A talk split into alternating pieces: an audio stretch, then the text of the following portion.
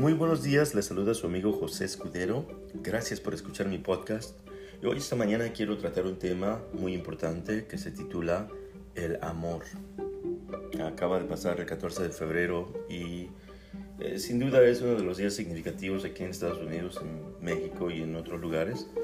Y de hecho le llaman el día de San Valentín y el amor lo puedes ver en las calles, puedes ver corazones, puedes ver flores, puedes ver muchas formas de la gente poder expresar o querer expresar lo que sienten. Pero el amor verdadero, del cual me quiero enfocar hoy, es aquel que viene de Dios.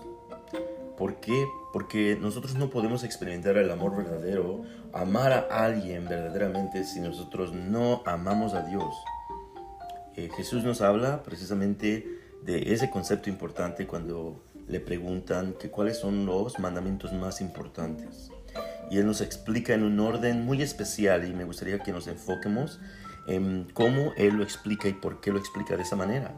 Bueno, primero dice que amemos a Dios con todas nuestras fuerzas, con todo nuestro ser, con todo nuestro corazón.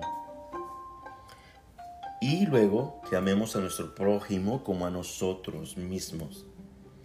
Es decir, el orden está específico ahí porque el Señor nos habla de que primero para nosotros conocer el amor debemos dar nuestro ser completamente dice, no dice una parte sí, la otra no, sino completamente tu mente, tu alma, tu fuerza, tu ser, completamente dárselos al Señor, amarlo. ¿Qué significa amarlo? Amarlo es eh, buscar de Él, querer saber de Él, arrodillarte cuando tengas una situación y venir con Él. Que Él sea lo primero que hagas en la mañana y lo último al final del día. Que la hora, en el comienzo de la mañana esté contigo y en el proceso del día estés en oración constante y al final del día termines orando antes de dormir. Porque esa relación es muy importante y porque Jesús nos habla de hacerlo de esa manera. Bueno, porque si nosotros empezamos a amar a Dios con todas nuestras fuerzas, con todo nuestro ser, con todo nuestro corazón, entonces pasa algo muy importante. Cuando tú te sumerges en el Señor, empieza a fluir su amor de Él hacia ti. Lo puedes experimentar porque hay una relación con Él que es una relación exclusiva, es una relación donde tú y Él tienen una forma de, de comunicación constante, que es la oración. Por eso es muy importante la oración en nuestras vidas. Y es muy importante conocer la palabra. Cuando nosotros decimos que lo amamos con todo nuestro corazón, debemos sumergirnos en Él completamente. Buscar la palabra día tras día tras día. No es cuando tenemos una necesidad, cuando estamos pasando por una enfermedad o cuando tenemos una situación financiera, sino cuando nosotros estamos bien, debemos de buscarlo mucho más. ¿Por qué? Porque nosotros debemos empezar nuestro día dándole gracias al Señor porque nos ha regalado un nuevo día, porque podemos ver, escuchar, podemos estar bien. La salud es lo más importante y lo más hermoso que cuando se tiene, se tiene que apreciar dándole gracias a Dios por ese regalo tan grande. Enseguida fluye ese amor hacia ti. Tú empiezas a sentir el amor que Él te da y empiezas a encontrar tu identidad en Él. De esa forma, cuando encuentras tu identidad, puedes entonces tú fluir de ti hacia afuera, hacia los demás, ese amor.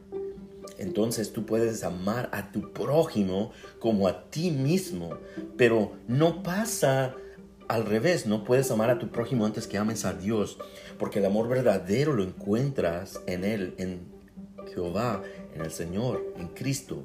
Quiero que ah, juntos veamos algunas características importantes, ¿verdad? De lo que es el amor. Y bueno, veamos para eso Corintios 1.13. Me gustaría en este momento leerlo y dice en Primera de Corintios 13, Pablo analiza la excelencia de la caridad. El amor puro sobrepasa y excede a casi todo lo demás. Voy a buscar una em, traducción de la Reina Valera 1960 para que leamos juntos. Y dice en 1 Corintios 13, si yo hablase lenguas humanas y angélicas y no tengo amor, vengo a ser como metal que resuena o cimbalo que retiñe.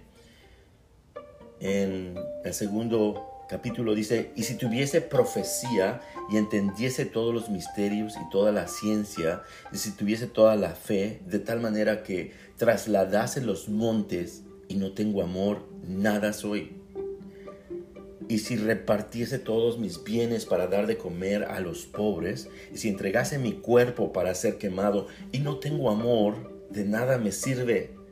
El amor es sufrido, el amor es benigno, el amor no tiene envidia, el amor no es jactancioso y no se envanece.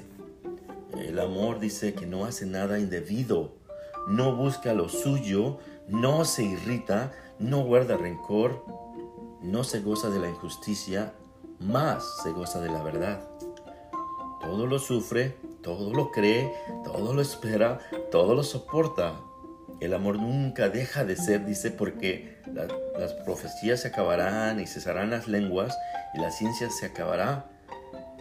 Porque en parte conocemos y en parte profetizamos, mas cuando venga lo perfecto, entonces lo que es parte se acabará. Sigue hablando algo muy importante que me gustaría terminar leyendo, porque les explico. Dice, cuando yo era niño, hablaba como niño, pensaba como niño, juzgaba como niño, la palabra juzgar está ahí incluida, mas cuando ya fui hombre, dejé lo que era niño.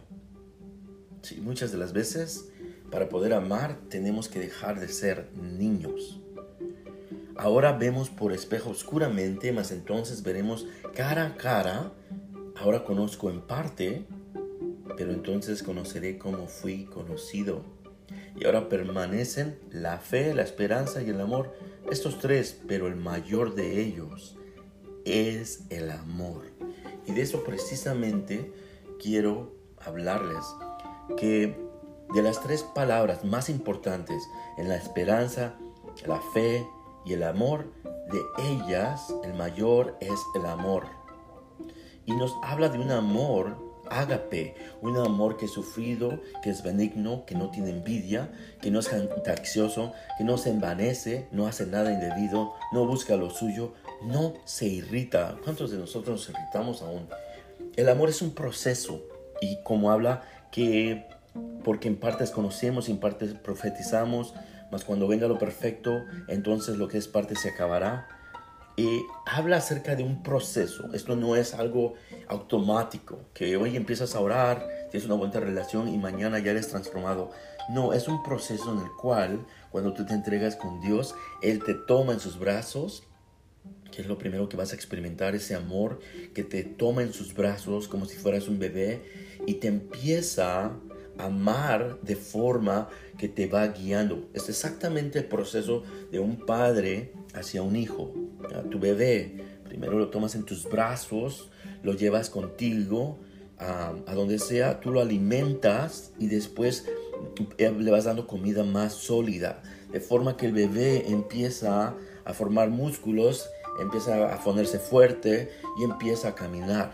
Por eso habla que cuando era niño, hablaba como niño, pensaba como niño, juzgaba como niño, mas cuando ya fui hombre, dejo lo que era de niño. Es decir, nosotros para poder amar al prójimo, debemos de caminar ya con Dios. No podemos ser bebés aún. Es por eso que muchas de las personas que comienzan el caminar con Cristo, al comienzo es un amor que ellos quieren transmitirlo a los demás, pero aún no saben cómo. ¿Por qué? Porque aún están empezando el proceso de alimentación de leche y después, como va pasando el tiempo y van entregando su corazón más y van emprendiendo más de la palabra, conociendo más del Señor, tienen una relación más íntima, entonces se forma lo que es eh, la comida sólida, empiezan ellos a caminar y pueden entonces transmitirlo a los demás. Pero aún ahí es un, sigue siendo un proceso, porque nunca dice que ya llegamos a una etapa y somos, dice que también habla de, de cuando más venga lo perfecto, entonces lo que es en parte se acabará. Es decir, que el proceso es caminar ahora, empezar ahora, pero hasta la eternidad. Cuando lleguemos a la eternidad, entonces podemos comprender lo que fuimos. Y una parte esencial que quiero ah, hablar hoy es sobre el amor que Dios nos ha dado a través de su Hijo Jesús. Si bien algunos de ustedes están escuchando este podcast y quiero aclarar que no es un podcast religioso, sino es una relación con Cristo acerca de una relación de la mano con Él. Porque el propósito no es meter ideas de hombres, sino de lo que dice la palabra. Y bueno, por esa razón quiero que tú que aún estás por conocer quién es Él, me gustaría invitarte a que le entregues tu corazón. Si estás listo para entregarle o lista para entregar tu corazón, lo podemos hacer ahorita mismo. Yo te invito a que donde estés, cierre los ojos y hagamos una pequeña oración. Si la quieres hacer conmigo, estaría yo feliz. Y si no estás listo, cuando estés listo puedes escuchar este podcast y lo puedes repetir. Bueno, empezamos. En el nombre del Padre, del Hijo y del Espíritu Santo, Señor, te doy gracias por esta mañana, por este podcast que tú has permitido ser grabado, Señor. Gracias, Espíritu Santo, porque tú eres el que lideras las cosas, Señor. Tú has permitido que así sea, Señor. So, venimos delante de ti para entregarte nuestro corazón, Señor.